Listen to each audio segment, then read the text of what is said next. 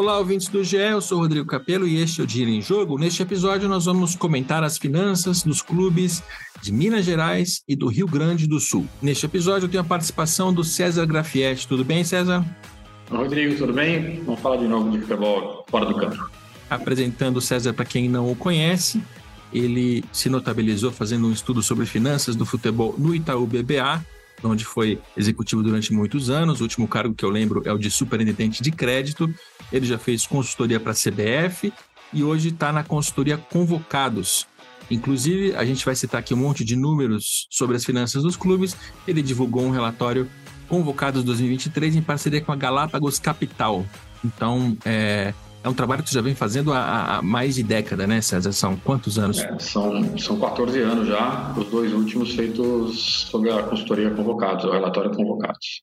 Maravilha. E aí, nesse episódio, a gente vai comentar as finanças dos clubes de Minas Gerais e do Rio Grande do Sul. A gente vai até em ordem alfabética, começando pelo Atlético Mineiro. E, e convido você, nosso ouvinte, a ouvir o César né, sobre outros clubes também, Rio de Janeiro, São Paulo, os outros estados. Todos os episódios estão disponíveis na nossa plataforma. A gente começa aqui com o Atlético Mineiro, que está numa situação delicadíssima, né, César? Assim, é, o Atlético é impressionante como todos os anos ele, ele alarga a escala de preocupação que eu tenho com, com as finanças dos clubes brasileiros, porque a gente, a gente via, assim, a dívida do clube, né? A gente vai detalhar um pouco melhor essa situação, colocar outros números para contextualizar e dimensionar as coisas, mas a dívida do clube, que é um número que sempre assusta, né? Em 2018 era de 700 milhões de reais. E aí eu lembro na época que a gente já, já alertava, meu Deus, é muito alta essa dívida, frente à receita, frente à capacidade de, de gerar caixa, é, e aí passou para 830 em 2019, aí passou para 1 bilhão e 300 em 2020, mas ainda tinha a desculpa de que era pandemia, a pandemia acertou todo mundo, impactou. Agora, em 2022, a gente está falando de uma dívida de, de 1 bilhão e meio, fora o estádio, porque o estádio também tem ali pelo menos 440 milhões de reais em, em, em dívidas que foram feitas pela construção. Então, a gente está falando de um clube que tem, é, de maneira grosseira aqui, mais de 2 bilhões de reais em dívidas. É, não, tem, não tem como não começar por aí, né? Ah, não, não. O Atlético, o Atlético perdeu, perdeu completamente a mão aqui. É, seja porque as dívidas não foram solucionadas, as dívidas do clube, seja porque ele se, ele se colocou mais um, um, um obstáculo que são as dívidas do estádio. É, esquece a questão da importância do estádio, mas são dívidas que vão consumir receitas do clube. Então, por mais que elas cresçam, o impacto no futebol continua, continua sendo zero, né? porque elas serão necessárias para pagar esta dívida que foi feita para a construção do estádio. Então, o plano que era é, artificialmente aumentar a, a, a, força do clube, aumentar as receitas, aumentar a sua, sua presença dentro do futebol brasileiro, ele não deu certo. Uh, falávamos isso lá há dois, três anos, que era um plano que poderia realmente resultar num resultado muito bom, ou não. Não deu, ganhou ali em 2022, 2021 teve um bom desempenho, ponto de vista esportivo, mas quando não acontece como em 2022, o resultado é esse, aumento das dívidas, piora na situação geral, enfim, é, não dá para crescer artificialmente é, dessa forma. Então, o clube está é, é, é, quase naquele ponto de que se não, se não virar uma SAF, entrar um investimento, a situação pode ficar insustentável. E um investimento que tem que ser muito, muito alto para dar conta aqui de tudo que foi produzido em termos de dívidas, né? É, vamos recapitular um pouco dessa história do, do, Atlético, que o atleticano conhece muito bem, mas os outros ouvintes talvez não. E o próprio atleticano vai ficar mais fácil da gente conduzir essa história se a gente tivesse contexto. O Atlético, em 2019, tinha o presidente Sérgio Sete Câmara, que tinha um discurso de austeridade. Vai gastar pouco e vai resolver finalmente a situação financeira do clube. Aí tem um momento ali que é muito importante, que foi a eliminação na Copa do Brasil para o Afogados, e em que se percebeu que é, a austeridade faria com que o desempenho esportivo fosse muito ruim e isso tiraria tanto a capacidade de gerar receita quanto a, a força política dessa, dessa administração nos bastidores do Atlético.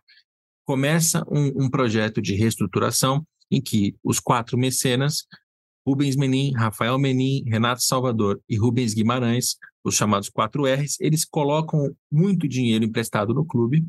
O Guimarães, inclusive, já tinha uma dívida muito alta ali, pessoal de dinheiro que ele tinha colocado na década anterior, porque ele tinha sido presidente do Atlético, mas principalmente os Menin colocam muito dinheiro, aportam ali em, em empréstimos sem juros, né? claramente uma, uma ação de mecenato, com o discurso de que com muito dinheiro entrando, com investimento sendo feito, com a qualificação do futebol, o Atlético ficaria mais competitivo, aumentaria sua receita, e se ao mesmo tempo tivesse um trabalho bem feito na reestruturação da administração, e eles têm consultorias, inclusive da, da UI, para fazer esse trabalho, o Atlético poderia passar por um período de mecenato e sair mais forte lá na frente. Uma receita muito maior, uma administração mais eficiente e um clube muito maior do que era em 2019. Agora a gente pode olhar para isso em retrospectiva, César, e ver que não funcionou exatamente como eles pretendiam, né? Como você já, já bem colocou, o título veio em 2021, o Atlético foi campeão do Campeonato Brasileiro depois de 50 anos, o que é muito importante, mas a receita não aumentou, a dívida explodiu, é, esse plano de engrandecimento do Atlético de, por uma via artificial, né, do mecenato, até agora não, não resolveu. É, não resolveu, porque tem, tem limitações, né? O fato do clube ser um clube muito regional, é, o Atlético não é um clube nacional. O Atlético tem uma torcida muito concentrada em Minas Gerais. Tem uma limitação de expansão. É, por mais que ele, que ele lote o estádio, ele tem uma limitação de receita que esse estádio pode ter. É, não consegue vender muito atleta.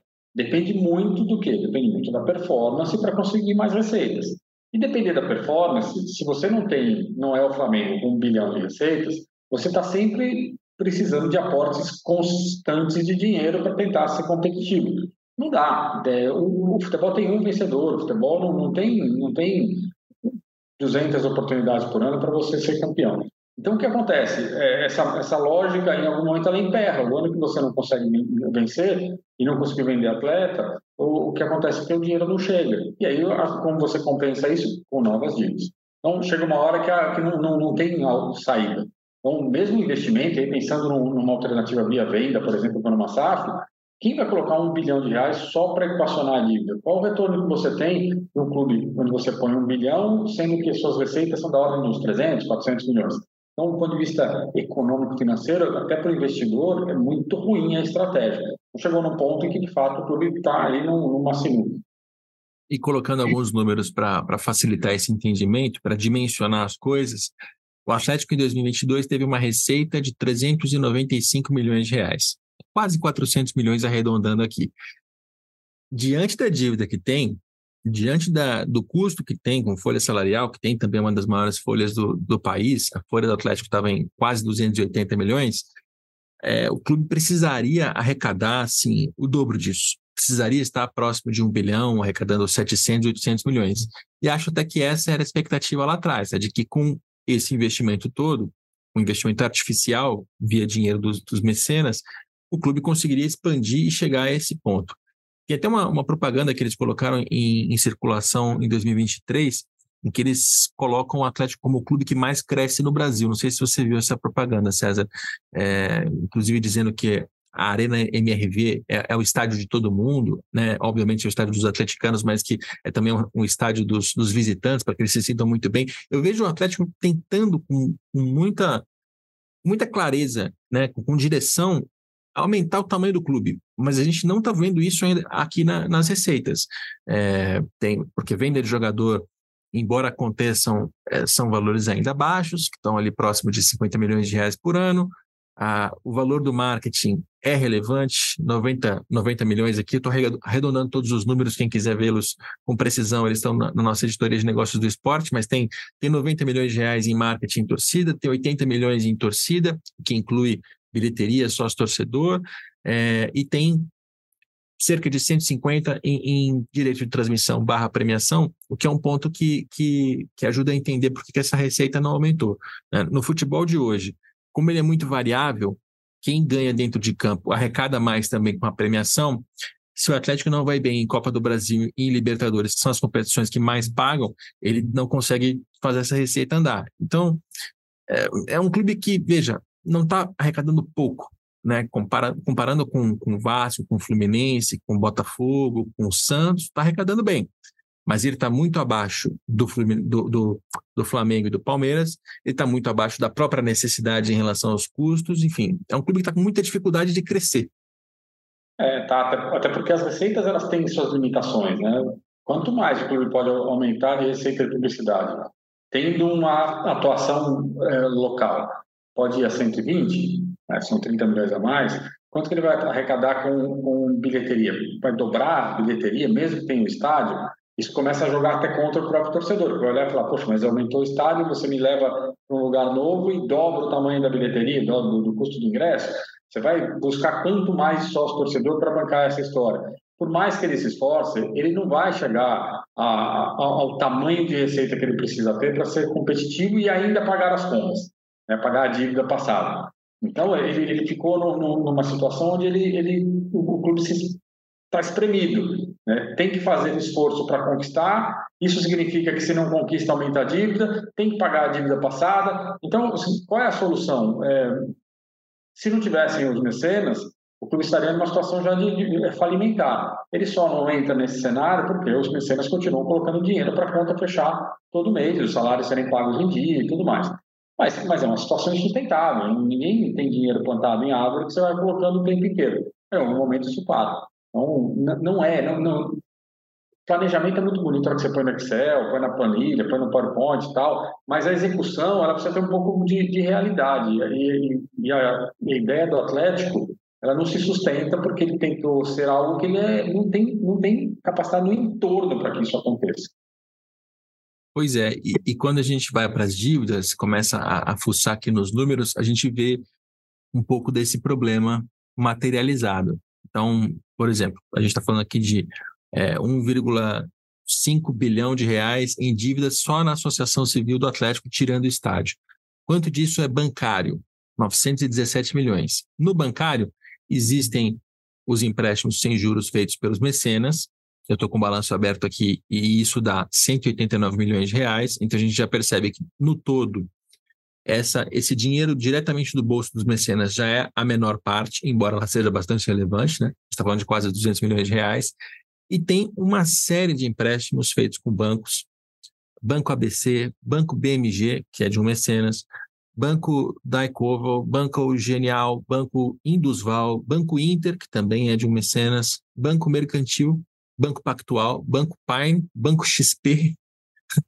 e muitos deles, sei disso por informação de bastidor, não tenho certeza se isso está aqui colocado no balanço, tendo como avalistas os mecenas. Então, o que o Atlético fez aqui nesse, nesses empréstimos bancários foi alavancar muito o clube, pegar muita, muita dívida, e uma dívida que está lastreada não nos, pró nos próprios ativos, mas nos mecenas. Ou seja, é, é uma situação absolutamente artificial e acho que, que perigosa. Isso, isso acontece fora do futebol, César? Nos, nos milhares, milhões de balanços que você já viu fora do futebol, assim, as empresas elas se endividam tanto assim com base no bolso de, de, um, de uma parte relacionada, e, e, nem tão relacionada assim, né? Porque formalmente são, são apenas mecenas, não, são, não chegam nem a ser donos do clube. Isso acontece, tá, Rodrigo? Já vi empresa quebrar porque o dono é, colocava, avalizava operações, avalizava operações, mas estava longe do, do, do, dia a dia. Quando ele se deu conta do cenário, é, a empresa estava quebrada. Então, é mais ou menos o que acontece aqui. É, é muito comum, né? Você vai, o acionista vai lastreando a operação porque está crescendo, porque eu estou desenvolvendo, porque esse negócio vai valer 50 bilhões no futuro, e, e só que ele não está longe do dia a dia ou ele não percebe. Muitas vezes tem o intuito de fazer o negócio crescer e você ignora uma série de, de, de problemas que estão no, no processo que é um pouco o que me parece aqui. Né? Quando o, todas essas dívidas têm juros. No mínimo, no mínimo, tem um CDI. CDI mais alguma coisa. Então, elas estão correndo ali a 15%, 16%, 18% ao ano é, e não são custo zero, como eles falaram que iam, que iam fazer. Então, não adianta você dar aval e, e você está dando é, alimento para que o, essa estrutura se, continue se auto, auto, auto. Né? Porque com 700 milhões de dívida, 15% de custo ao ano, no mínimo, você vai ver quanto isso tira do caixa para uma despesa financeira. Então, não, não, é, não é sustentável. É, ou, de novo, não tem dinheiro que nem árvore.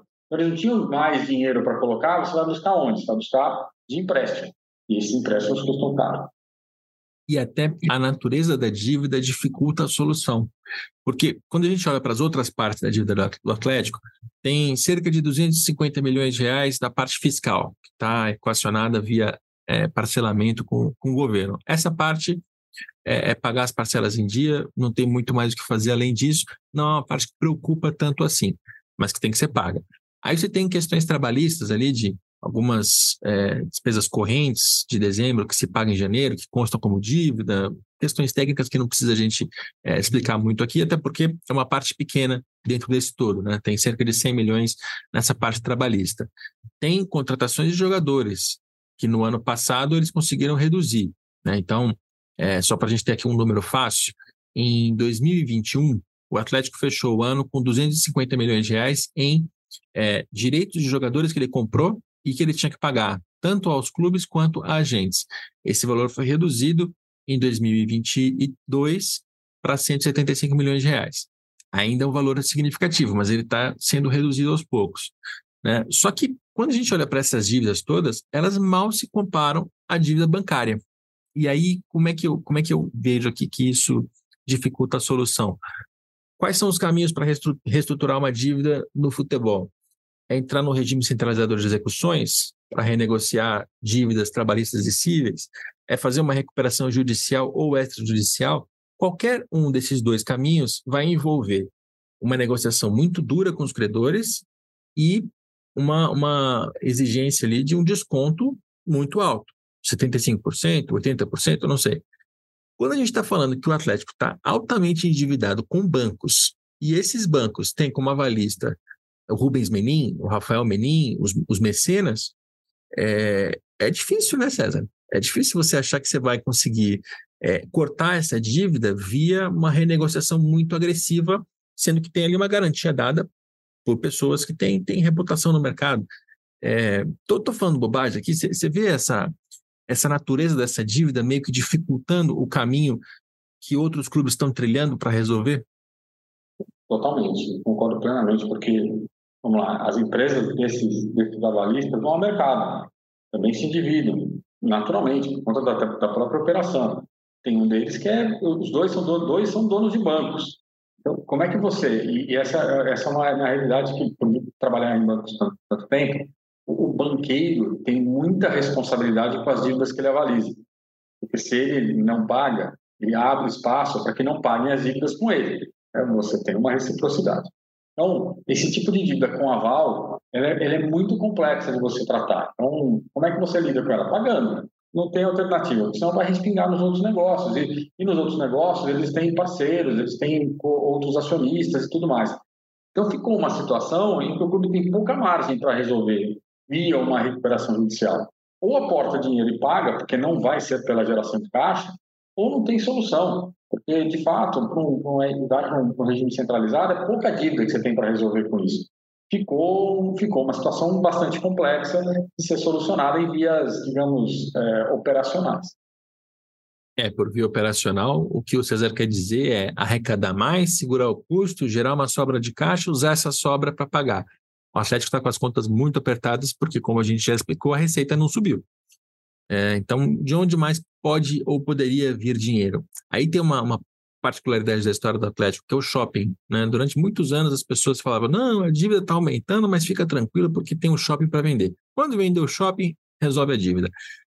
E agora, pelo tamanho da dívida, né? porque, porque o Atlético está muito endividado, porque paga muitos juros, porque a sua receita não aumentou, etc, etc. O fato é que é, o shopping ele foi vendido, e não resolveu. e, e, e, teve percalços, porque primeiro o Atlético vendeu uma primeira metade para a Multiplan, depois ele vendeu a segunda metade.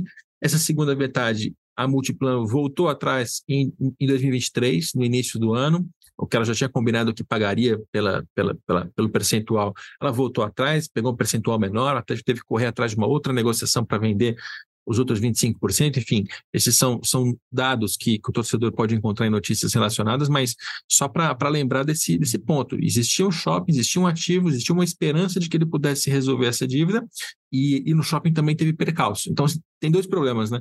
Um, o, o shopping não saiu na venda no valor e no prazo que eles esperavam, e dois, como a dívida ficou muito maior, ele já não, não foi suficiente para sanar, para resolver. E aí, Até... o que resolve? SAF, né? Investidor. Exato. Se, se não encontrar um investidor que entre com muito, muito dinheiro, não, não sei como resolver isso aqui.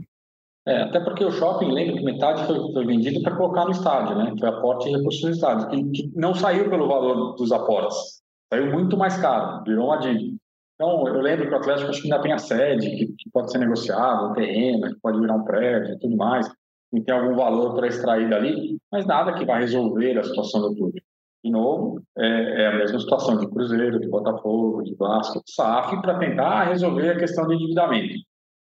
E aí eu volto a, a, questionar os valores envolvidos. Quem vai colocar um bilhão de reais, 500 milhões de reais, vai ser, só para sanear a dívida bancária? Mais dinheiro para fazer o clube ser, ser competitivo. Então você vai colocar o quê? Quanto de, de dinheiro? 100, 800, 1 bilhão de reais, sendo que metade vai para pagar dívida? É, é muito complexo de você resolver a situação e atrair um investidor, tanto que assim, existe conversa de SAF no Atlético há algum tempo, mas ela não evolui. Por quê? Porque tem um, um brolho para resolver dessa dívida de que certamente o investidor não quer acabar com, com toda ela. É isso aí. Bom, acho que a situação do Atlético está tá esclarecida e o que vai acontecer, o que vai ser feito, a gente vai continuar acompanhando, mas a gente avisou, né, César? E eu lembro de 2021, 2020, de dizer, olha, é, e, e, até assim, não foi um aviso de que vai dar errado, isso eu nunca fiz, e você também não. O que a gente fez foi, tem um alto risco envolvido aqui. É um, um, um alto risco. E esse risco hoje está materializado em problemas do tamanho do risco que foi, foi assumido. Então... É, é, não, não, tinha muito segredo, né? O projeto é isso. É, pode dar muito certo, pode dar muito errado. O do Atlético, por enquanto, não funcionou. As alternativas para fazer funcionar, sabe-se lá quais serão. Vamos ver se no ano que vem a gente repete essa mesma história, com números ainda piores, ou se, ou se tem uma SAF. E a gente segue para o nosso próximo clube, que é o Cruzeiro. Cruzeiro que está numa situação muito mais complicada de entender, até porque é o primeiro ano da, da SAF, então existem dois balanços, o balanço da associação e o balanço da empresa.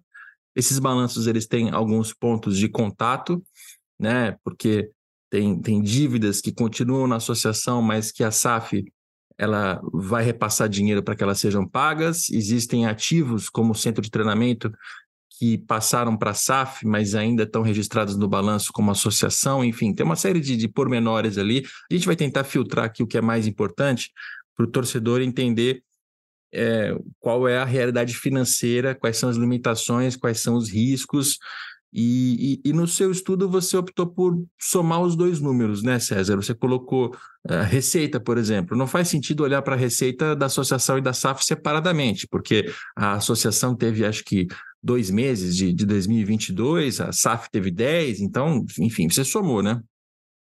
Ah, exato. Eu, eu fiz uma. Eu optei por uma visão é, consolidada, justamente porque é, não, não tinha um balanço de 12 meses, a, SAF, a associação operou com futebol por dois meses. Eu sei que tem ali um pouco de receita de social, eventualmente, mas é, para ter uma visão do que seria o ano completo do Cruzeiro, eu optei por fazer isso do ponto de vista de receitas e custos. E na questão da dívida também, é, dado que o Cruzeiro tem ali um, um limite de endividamento que até o próprio balanço coloca. Até falando em, em balanço, é, comparando com as outras duas SAFs, certamente é o, das, é, é o melhor das três né, das três novas SAFs. O Botafogo fatou aquele balanço que não tinha nada, o, o Vasco um balanço ainda muito de apresentação do que, do que foi a operação, e o do Cruzeiro um balanço já de praticamente um ano fechado, com boas notas, enfim, dentro do possível um balanço que saiu atrasado, mas com, com boas informações. E o balanço, somando as duas receitas, no ano passado foi um balanço com 150 milhões de reais em receitas, dos quais 134 em receitas recorrentes, ou seja, tirando transferência de jogador. Esses são números que estão nos balanços e estão no, no estudo do César, é, na, publicado no relatório Convocados Galápagos Capital. É, capital, na verdade, né? A pronúncia em inglês deixa, deixa mais bonito. E então é, é um clube com uma, uma receita aqui de, de realidade de série B, com direitos de transmissão muito baixos, e eu sei também que existe ali uma, uma diria, uma insatisfação, mas existe a percepção de que a linha transferência de jogador ela tem que valorizar muito, ela tem que aumentar muito né? A gente está falando aqui de um Cruzeiro que em 2022, aí considerando a, a, o número só da SAF, teve 16 milhões de reais em transferência de jogador. É muito pouco para um clube que tem as categorias de base que tem, né? embora tenha tido também essa, essa frustração enorme em relação ao Vitor Roque, que no fim das contas vai gerar um, uma receita gigantesca para o Atlético Paranaense, mas enfim, polêmicas à parte, tem potencial para expansão, tanto nos atletas, que, que é uma, algo que o Cruzeiro vai ter que trabalhar né, na formação de jogadores, investimento, etc., quanto de imediato direito de transmissão. Acho que essas são as primeiras, as primeiras percepções ali de receitas que podem aumentar rapidamente. Mas eu, eu confesso que eu fiquei surpreso com o marketing comercial e até com o, o, torcedor também, né? Aquelas receitas diretamente ligadas ao torcedor, 32 milhões de reais em bilheteria, mais 30 milhões em sócio-torcedor, não foram números ruins para uma realidade de Série B. E, e para uma torcida que vinha sendo muito maltratada, é, eu acho, César. É, não, eu, eu, também acho, acho que aqui tem um efeito muito grande de, vamos lembrar, né, dois anos de pandemia, estádios fechados e tudo mais, é, quando volta o público, volta já na realidade de SAF. É, por mais que tenha sido um pouco, um pouco conturbado aquele início, por conta da estrutura que foi montada, o Ronaldo fica com o centro de treinamento, fica, porta, não porta, aquela, dinheiro, aquela coisa toda lá. Mas para o torcedor era uma nova realidade. Eu acho que isso contribuiu para trazê-lo de volta para o campo, para participar e, e, foi importante para, de fato, gerar aquele efeito que todo mundo espera quando um time grande cai, que é a torcida incentivar o retorno.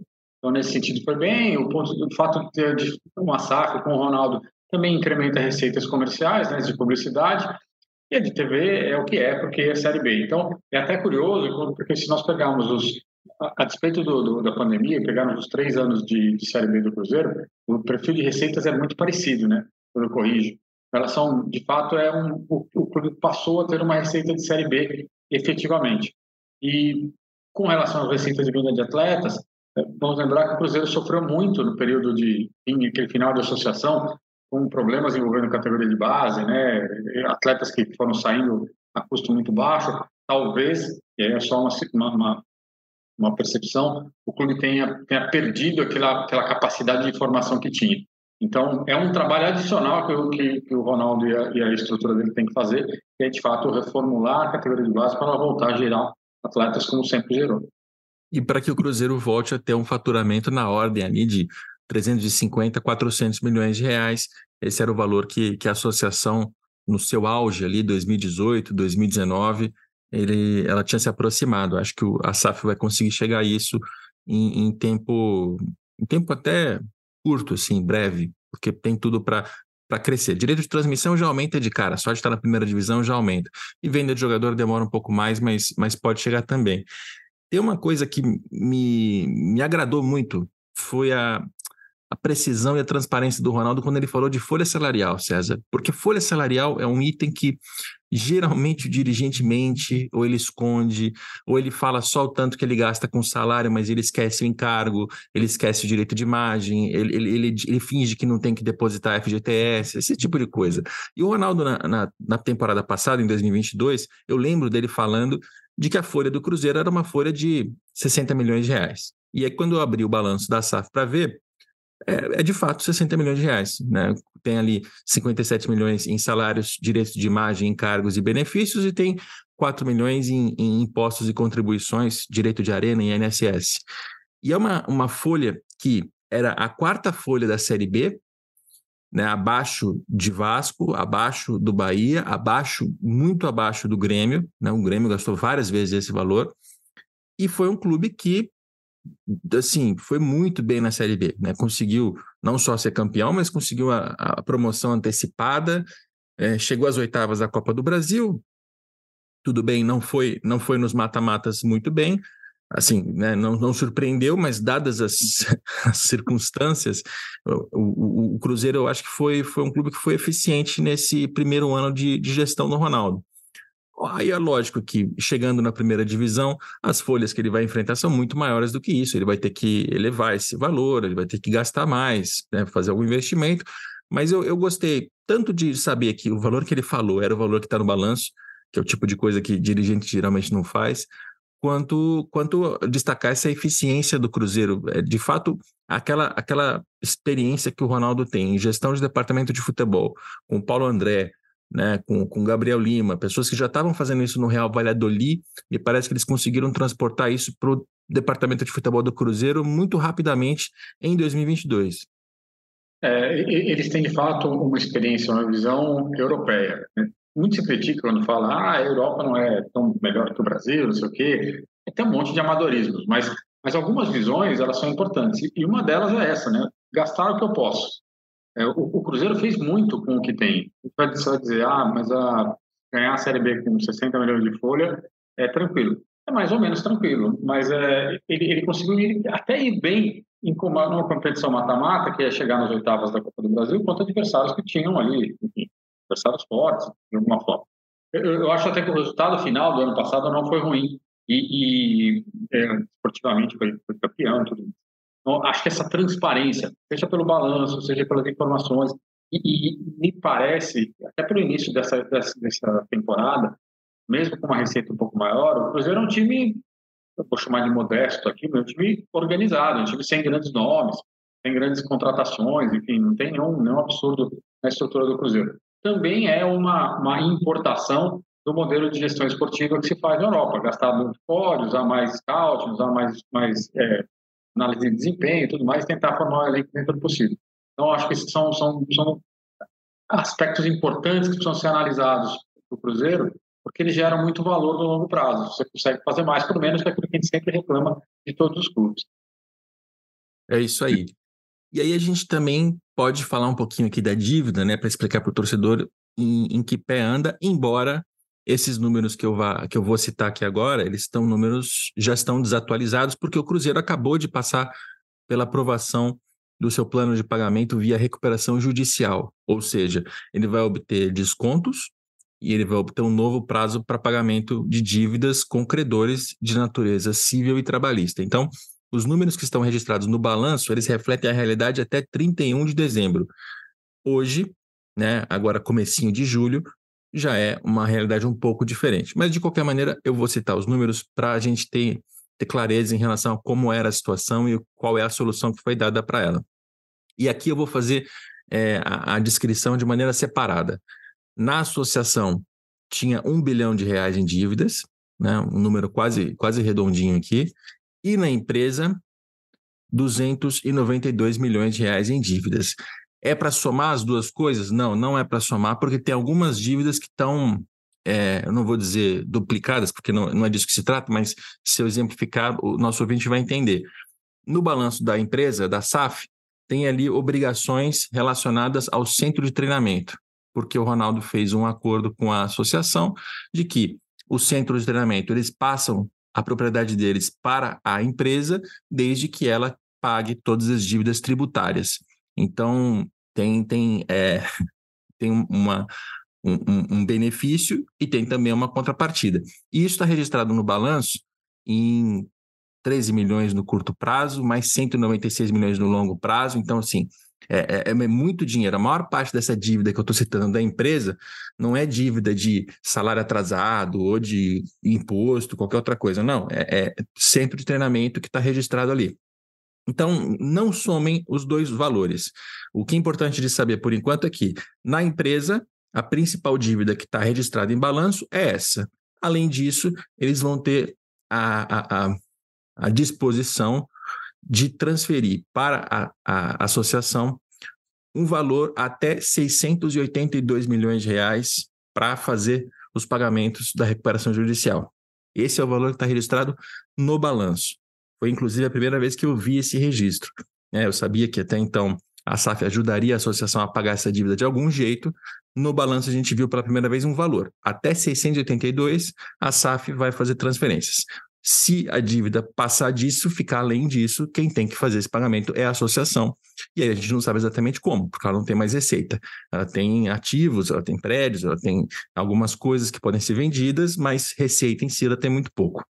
Então, é, me diga, César, eu falei alguma bobagem aqui, porque essa, essa é a parte, acho, mais complicada na leitura da, da situação financeira do Cruzeiro, né? Essas, essa duplicidade de ter a associação e a, e a empresa, e até que ponto a empresa vai se responsabilizar pelos, pelas dívidas da associação.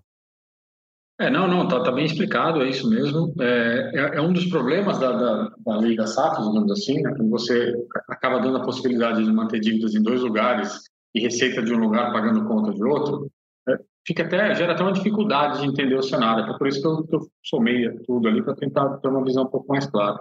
É, o, o, que me parece é que, a partir do momento que o Cruzeiro coloca no balanço que tem uma obrigação de 500 e poucos milhões de reais de, de, em relação às dívidas da associação, e o valor da, da recuperação judicial é até perto disso, é, significa que, independente da, da dívida estar associada é, ou alocada, né, contabilizada na associação, todo o fluxo de pagamentos deve passar necessariamente ou sair necessariamente da, da, da SAF.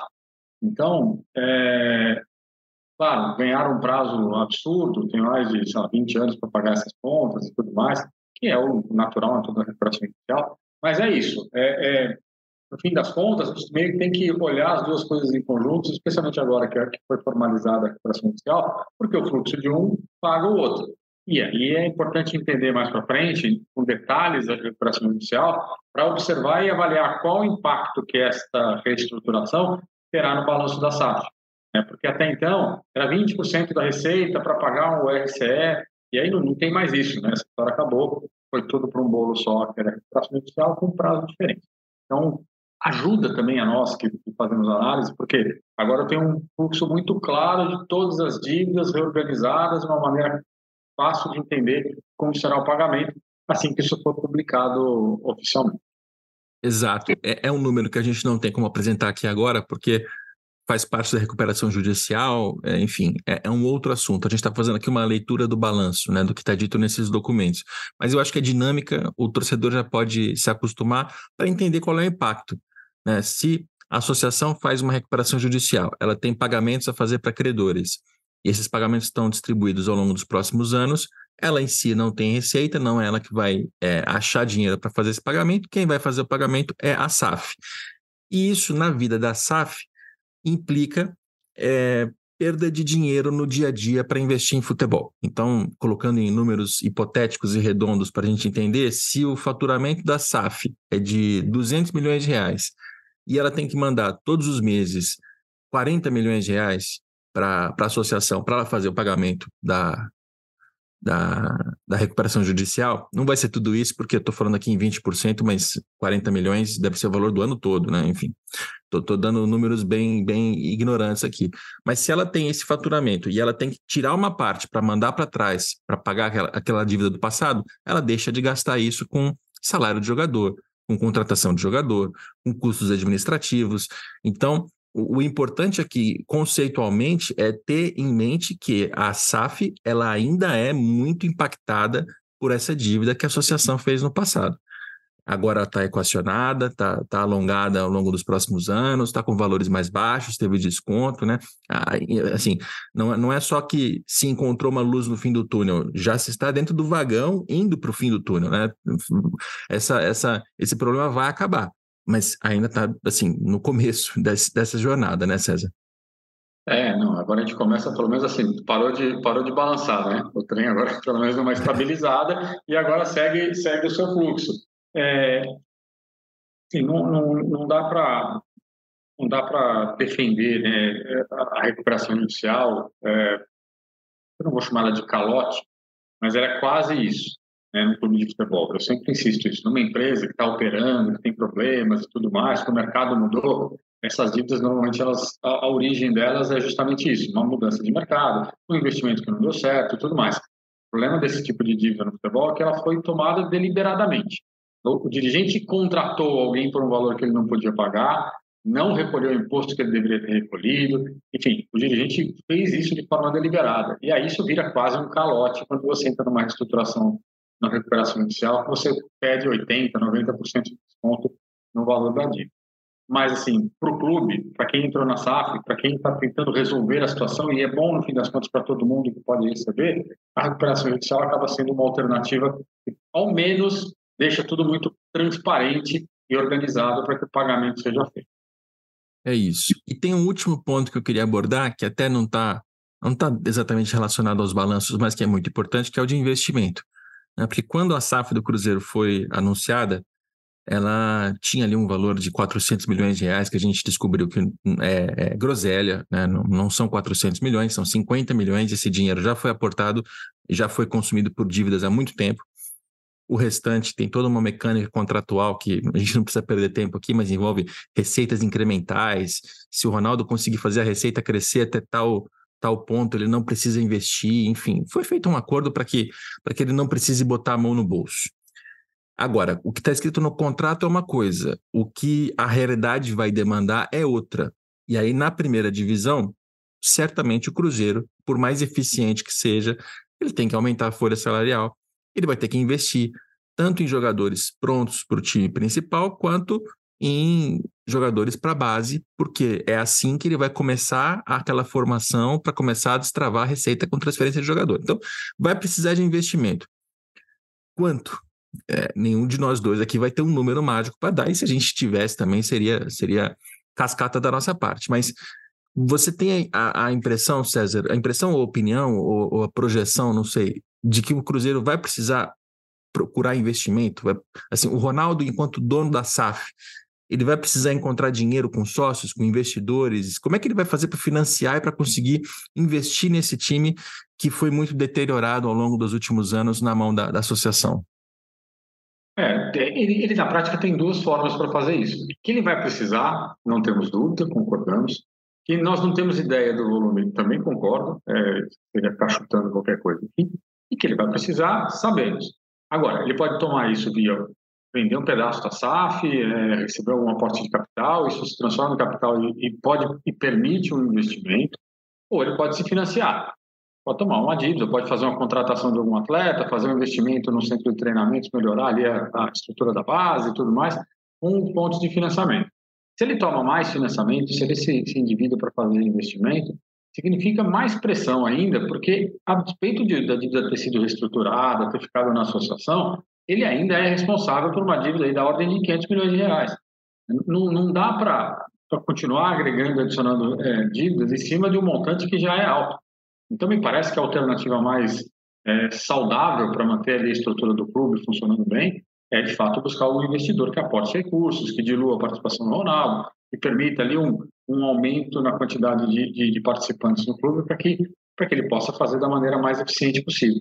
Né? Novas dívidas, e certamente terá novas dívidas, mas se elas forem dentro do, do, da necessidade ali de fluxo de caixa e tudo mais, e não para fazer esses investimentos todos, é, será saudável. Mas para seguir ao rumo, agora precisa da segunda perna. Né? A primeira foi organizar a casa, com a entrada dele com pouco dinheiro. A segunda é ter algum aporte de recursos para ter um, um, salto, aí, um crescimento na, na estrutura.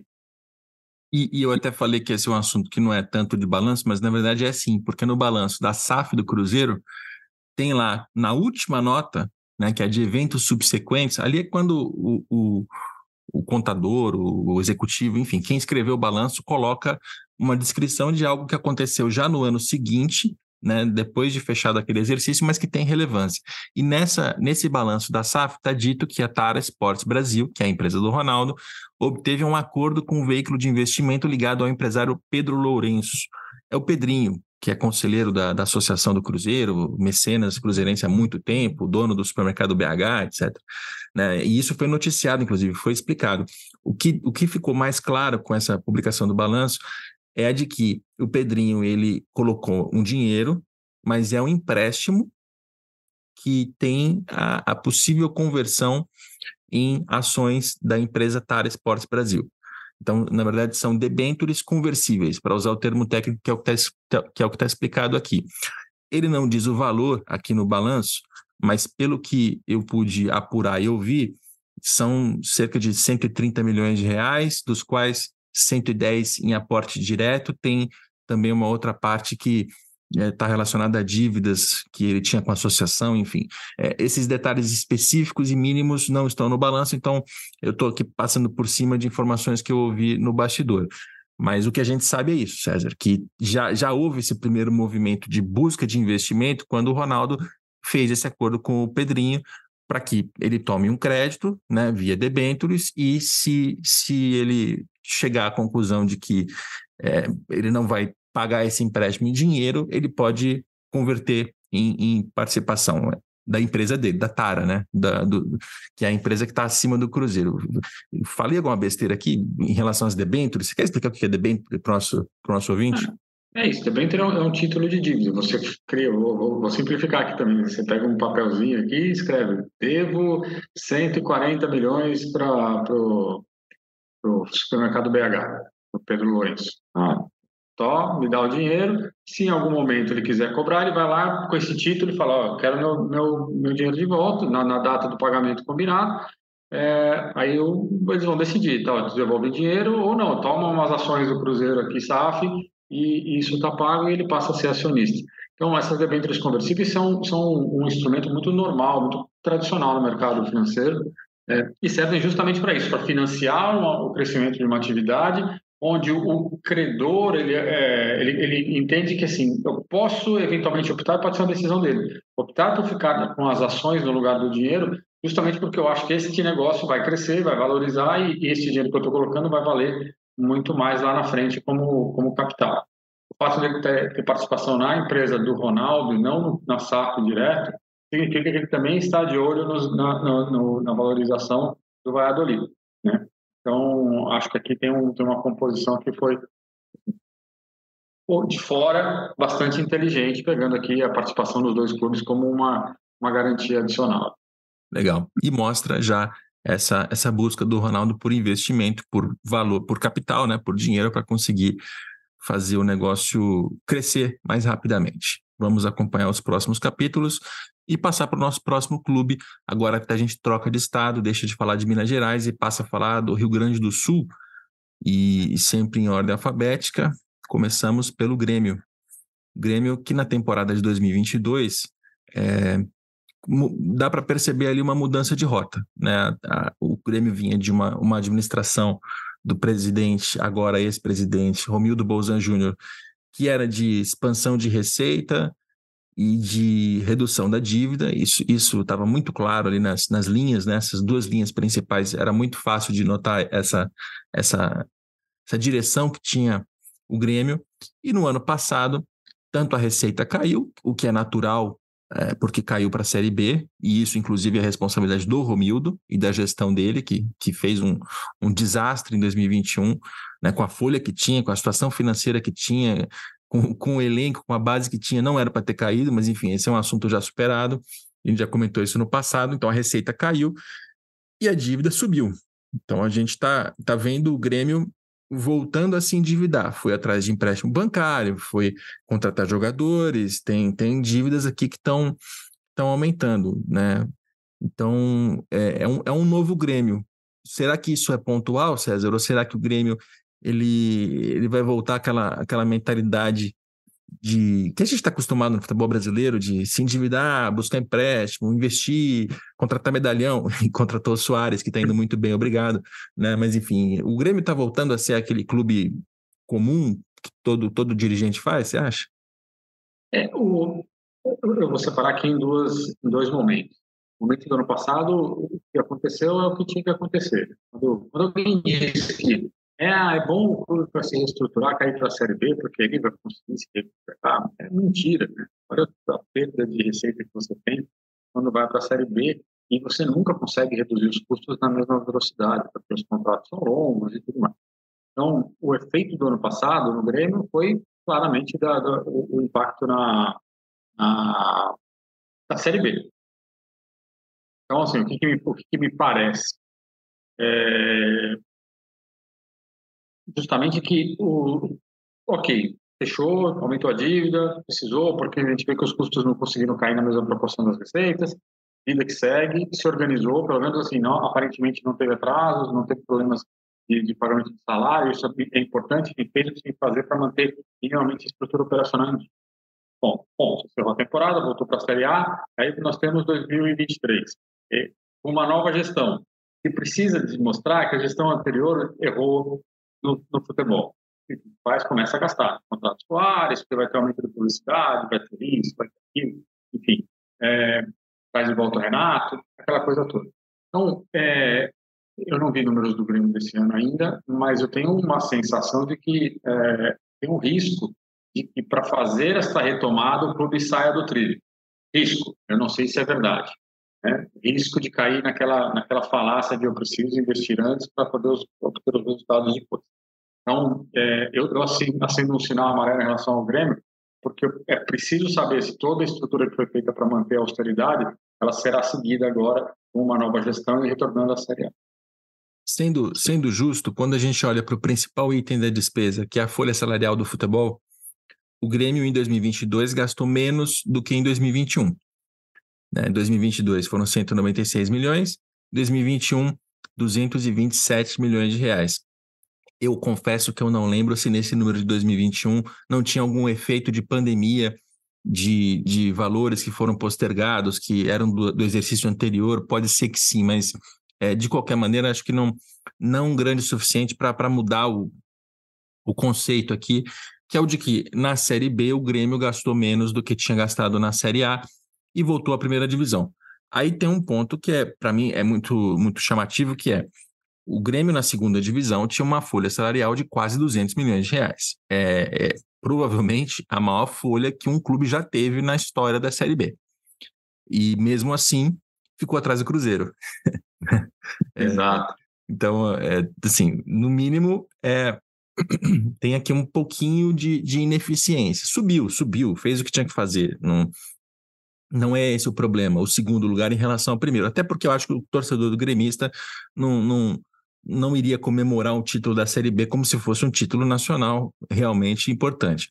Mas a gente tem que lembrar, caiu na primeira fase da Copa do Brasil, né? que é o que é péssimo, tanto para as contas, porque desperdiça um monte de dinheiro com, com premiação, as premiações são muito relevantes, quanto esportivamente também é, é, um, é de fato um fracasso para um clube desse tamanho. Então, é, gastou menos, gastou talvez mal ou não tão bem quanto poderia. Enfim, essa, essa é a primeira impressão que a gente tem dessa administração do Alberto Guerra, tratando de 2022.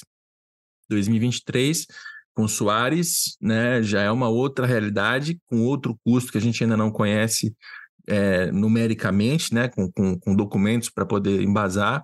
Então, fica aí um ponto de interrogação. Eu, eu espero que o Grêmio não, não saia não saia é, pra, do trilho, porque estava num trilho. Eu sei que esportivamente foi muito ruim o rebaixamento, o torcedor é muito magoado com isso, e o, o próprio torcedor gremista ele acabou criando aquela, aquela coisa de que é, não, balanço no azul não serve para nada se o time não estiver vencendo dentro de campo, e eu concordo, é verdade, não adianta você ter um balanço lindo e, e mal dentro de campo, mas não é não é para trocar uma coisa pela outra, né?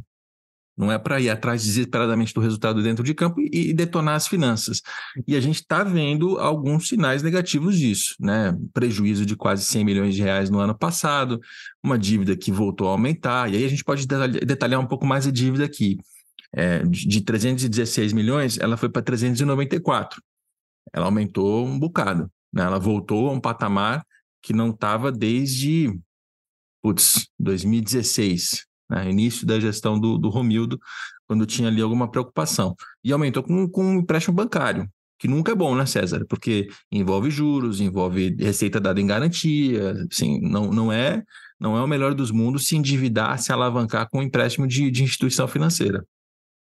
É, é, de fato não, mas aí eu volto, eu volto à questão original. Aqui, jogando a Série B, e aí não tem muita alternativa, né? O fato de ser uma associação, não tem quem coloque um dinheiro ali no capital para poder fazer esse tipo de, de, dar esse tipo de solução que o clube precisa.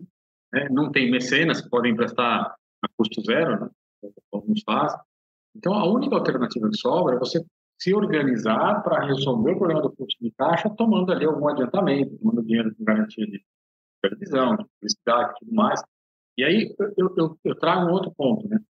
É, foi a única dívida que aumentou, o que mostra que ela só foi tomada porque, de fato, teve um, um, uma falta, uma falha de fluxo de caixa aqui em algum momento. Em geral, o que, que os clubes fazem? A primeira coisa é atrasar encargo, atrasar imposto, atrasar salário, atrasar essas coisas. Isso vira dívida operacional, vira aumento do custo de, de, de, de vira reestruturação de dívida, novos parcelamentos. E você vê que o Grêmio não fez isso, né?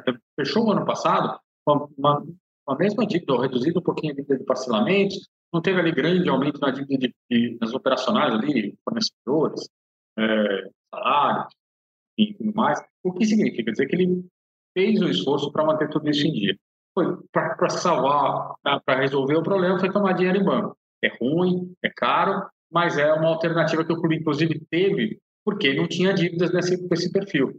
Ele, ele, praticamente não tinha dívidas bancárias, então ele tinha crédito no mercado, ele conseguia tomar esse recurso, ainda que caro.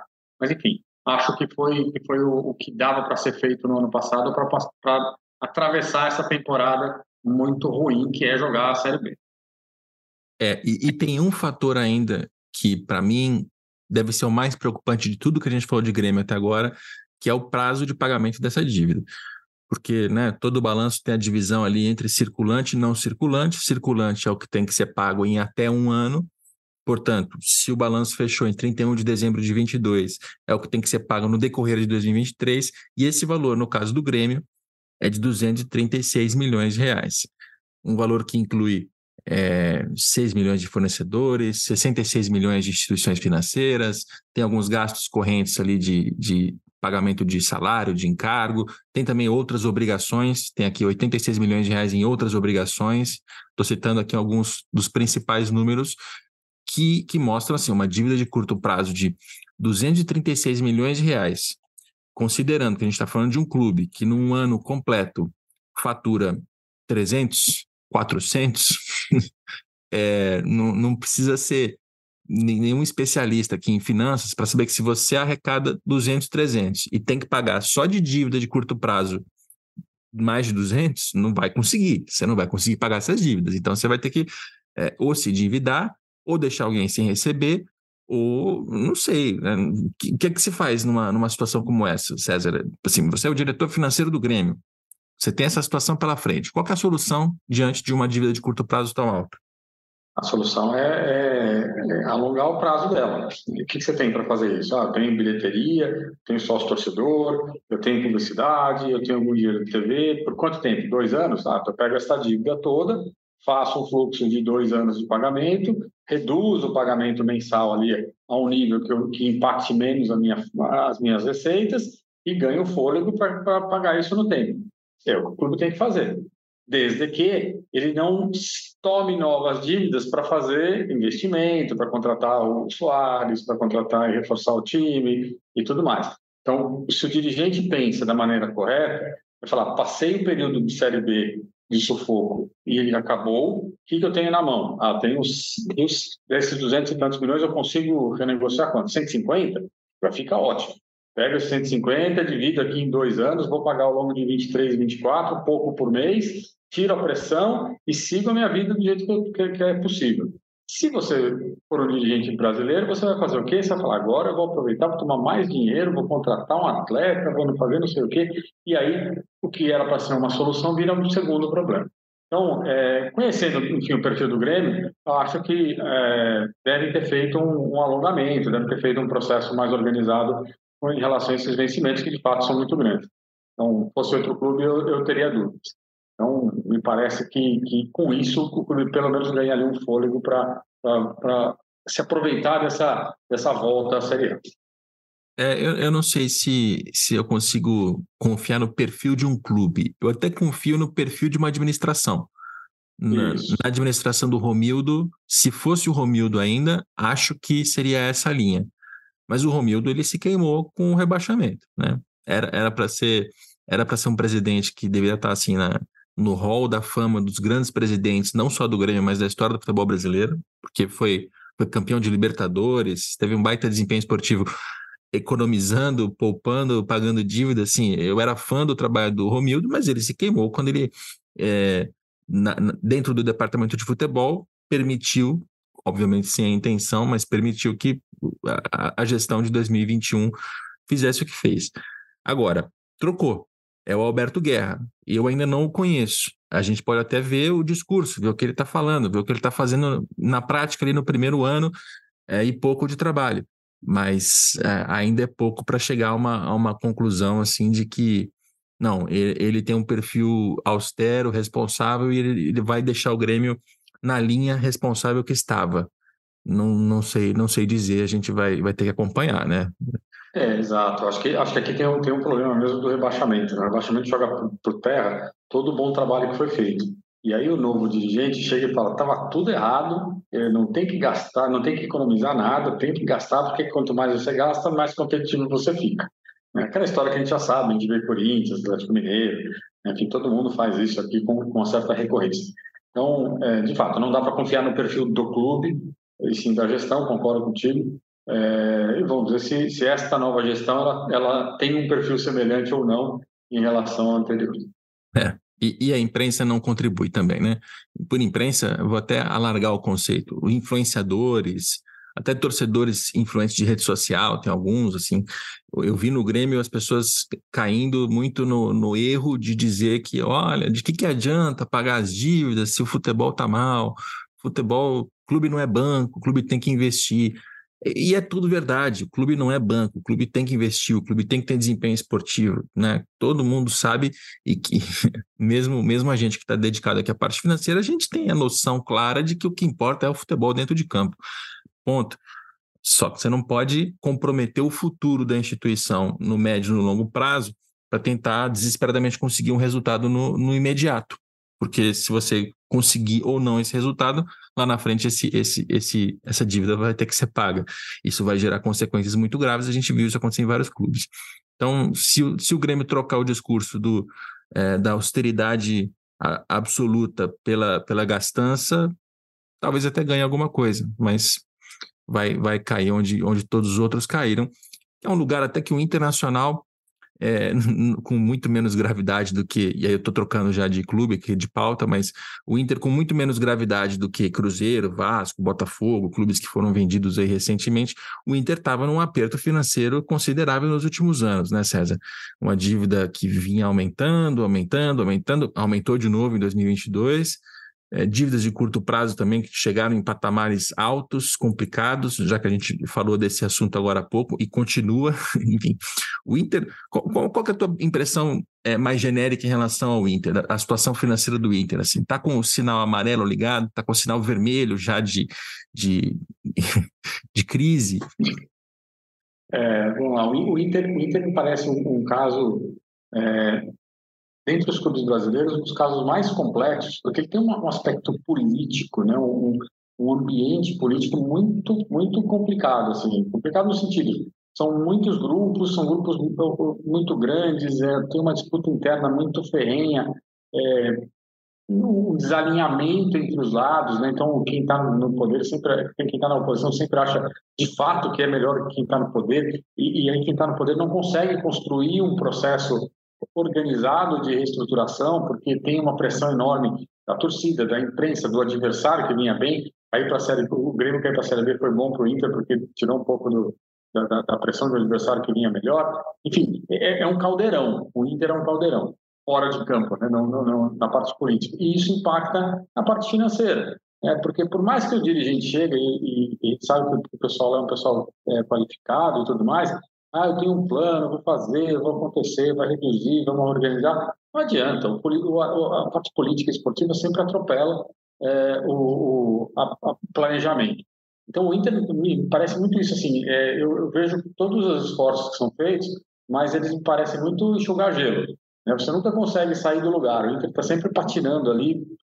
Nunca parece que vai, mas também não, não, não dá a sensação de que vai afundar de vez. Então ele fica ali, vai bem. Ano passado foi vice-campeão brasileiro. Você fala, ah, o Inter agora vai esportivamente, isso vai recuperar financeiramente, mas não acontece. Enfim, é, é, um, é, um, é uma grande, é um grande incógnita o Inter. Tá? É, esse bolo político, essa confusão política, parece que não, não, não, não permite que o, que o clube, como instituição, dê um salto de qualidade fora de campo e permita mais paz dentro de campo.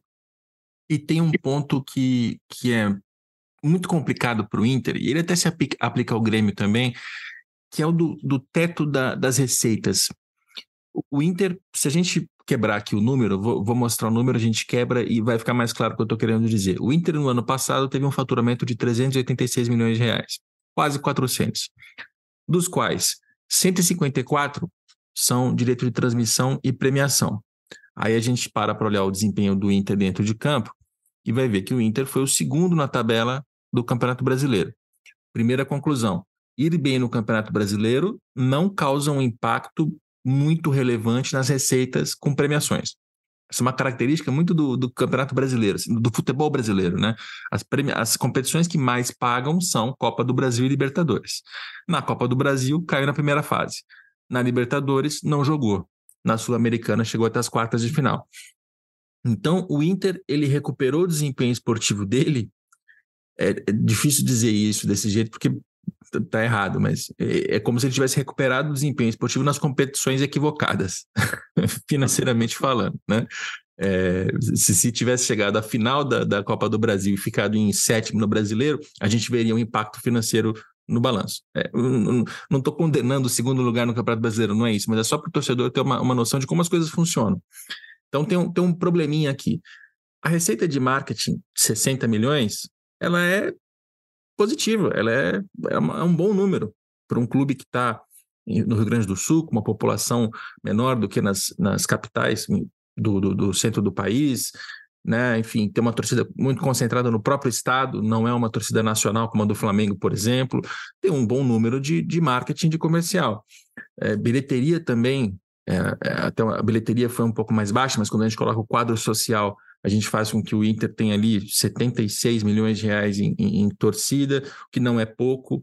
Transferência de atleta 92 milhões, e eu tendo aqui uma tendo a achar que quem chega próximo da faixa dos 100 milhões em atletas faz uma boa uma boa temporada. Quer dizer, eu vejo em todas as receitas, César, o Inter fazendo desempenhos bons, é, assim, adequados, bons. Só que isso não faz com que o clube chegue a 600, 700 milhões de reais de faturamento. Ele está naquela casa dos quase 400. Será que ele bateu no teto? Será que esse é o teto do Inter? E isso, que, que impacto tem na, na, nas finanças do clube? É, pois é, é, se nós olharmos e aí comparando Inter, Grêmio, Atlético Mineiro, Cruzeiro, é, é mais ou menos esse o teto, né? O teto normal, né? É, eu não estou considerando aqui com conquistas, né, com premiação, não estou considerando uma venda extraordinária de atleta. O, o, padrão é por volta de 400, entre 380 e 450, vamos dizer assim, alguma coisa por perto disso. É, dá para ser competitivo com isso? Dá para ser competitivo, é, desde que você tenha um trabalho de, de, de gestão esportiva eficiente. Eu acho que é o grande desafio de todos esses clubes aí nessa faixa de, de, de receita, que é uma faixa ali, é, terceiro bloco de receita, digamos assim, no Brasil, né? É Flamengo, depois Palmeiras, São Paulo e Corinthians, aí você vem nessa terceira faixa dos 400, 450. Então você precisa de muita, muita eficiência esportiva, boa gestão esportiva para conseguir alavancar, de certa forma, essas receitas. Só que, quando eu olho o perfil de dívida e o tamanho das dívidas, talvez essa receita seja ainda insuficiente para garantir uma boa performance esportiva, um, um gasto é, mais, um, um, maior gasto possível do ponto de vista de, de a, a elenco, atleta, salário, e ainda pagar as dívidas. Então, o que acontece? É, a dívida que foi formada, ela ficou tão grande que hoje, por melhor que o clube vá, ele talvez não seja capaz de resolver todos os problemas e pagar as dívidas e ainda ser competitivo. Então, é, fica, fica, fica um, cria-se um, uma trava que é, o clube não vai crescer mais. a gente não vai ver o Inter fazendo 600 milhões de receita. É, porque não dá, tem limitação geográfica, limitação do tamanho de torcida, e tem uma série de questões. É, mas ele tem que dar conta de uma dívida de, de 600, 500 e poucos, 600 milhões de reais. Então, como é que, se, como é que isso combina? Então, é, num clube que já falou que não quer virar SAF, não quer tomar uma injeção de capital para tentar resolver o, o, problema. Veja, a gente, esses são clubes assim, e aí a diferença do Inter para o Grêmio é essa, né? O Grêmio tem uma dívida até grande, mas é uma dívida que está relativamente mais simples de equacionar. A do Grêmio, do Inter é grande e eu vejo mais dificuldade em equacionar essa dívida, né? Porque, porque de fato o clube, o clube não tem um, um Está tá mais apertado do ponto de vista de fluxo de caixa. Então, é, é, um, é um dilema que esses clubes vão enfrentar daqui em, em diante com os SAFs, com clubes distanciando do ponto de vista de receita. E aí tem uma conta que a gente não vai fazer aqui com muita precisão, mas que conceitualmente o, o nosso ouvinte vai entender. Se o Inter tem uma receita que está nessa faixa dos 400, ele tem um gasto X é, e ele tem dívidas a pagar, quanto maior for a dívida, menor é o gasto que ele pode fazer. Concorda? Se você né, fatura 400, você está gastando 300 com o seu presente e 100 com o seu passado, mas passam os anos, essa dívida aumenta, você tem que gastar 200 com o seu passado, você vai ter que gastar 200 com o seu presente. Eu não sei se eu, eu coloquei número demais aqui, mas eu acho que acho que está claro. E o Inter ele vem se endividando é, paulatinamente, né? Não tem não tem aqui um ano que explode, como aconteceu com o Corinthians, com clubes mais em situações mais mais dramáticas, mas o Inter foi de 615 milhões em 2021 para 658 milhões em 2022. A dívida bancária está um pouquinho mais baixa, mas praticamente no mesmo patamar. Dívidas de parcelamentos estão mais ou menos no mesmo patamar também, aumentaram um pouco. A dívida trabalhista aumentou um pouquinho também. A dívida de é, obrigações com fornecedores, com outros clubes, agentes, comissões, etc., também aumentou um pouco. Tudo aumenta aos, aos poucos no Inter, mas sempre aumenta, não, não diminui. O Inter não consegue fazer o caminho reverso de é, arrecadar mais, gastar menos, pagar as dívidas e ter um desempenho dentro de campo com base em eficiência. E isso em algum momento vai dar ruim, né, César? Vai. Quer ver? Uma conta, uma conta simples, quando você falava, veio, veio a mente, 650 milhões da dívida, né? Vamos, vamos, hipoteticamente dizer que o Inter conseguiu pegar toda essa dívida e, e alongar por 10 anos ele vai pagar em 10, 10 parcelas anuais de 65 milhões. Se eu pegar o ano passado, foi um, talvez um, um dos melhores anos do clube no, no ponto de vista financeiro, ele, tirando, pega a receita, tira custos e despesas ali, pessoal, enfim, gastos da operação, de, com jogos e tudo mais, sobrava ali 100 milhões de reais. Então, pô, legal. Eu gastei o que eu, o que eu gastei, sobrou 100 e vou pagar 65 só de principal. É, como essa dívida tem juros, eu vou gastar, vou pagar uns 80, 85 por ano entre principal e juros. Sobrou 100, eu gastei 85, sobra 15. Com 15, para você pagar o quê? Para pagar investimento. O investimento do ano passado do Inter foram 115. 15 para pagar 115. A conta não vai fechar nunca. Assim, para conseguir pagar e equilibrar essa dívida como ela deve ser equilibrada, né, que é alongar por um prazo de 10, 12 anos, fazer investimento, manter um elenco, uma folha é, competitiva, o clube precisava gerar muito mais receita. Né? E isso não vai acontecer. Então, esse, essa é, é esse é o dilema. Como é que ele faz para. É, a única solução é cortar ainda mais os custos e buscar uma eficiência que no Brasil pouquíssimos clubes têm. Como a gente já sabe, assim, o Fortaleza tem uma boa eficiência, o Atlético Paranaense tem uma boa eficiência, quer fazer mais com menos, é, mas são poucos. Então, assim, o Inter precisa de, uma, de um processo de reestruturação interna tão grande que a gente já, que hoje já começa a emperrar, né? Do ponto de vista financeiro, a dívida começa a, a, a drenar toda aquela, aquela força de receita que o clube tem que já não é grande. É isso, é isso. Esse é o problema conceitual do Inter, que, que não está numa situação é, péssima, a gente, sempre que vai falar aqui de finanças, a gente tem que ter uma espécie de uma escala mental, né, César? De, de quais são os é. péssimos.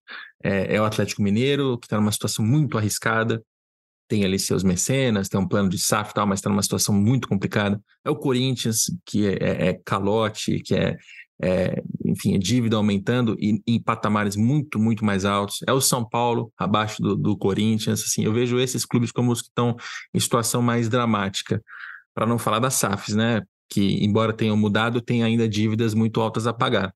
O Inter não é, ele não está nesse nível de, de, de, preocupação, de risco, mas ele está numa situação financeira complicada. E assim como a gente falou do Grêmio, que tem uma dívida de curto prazo muito alta, o Inter também. O Inter tem 360 milhões de reais em curto prazo.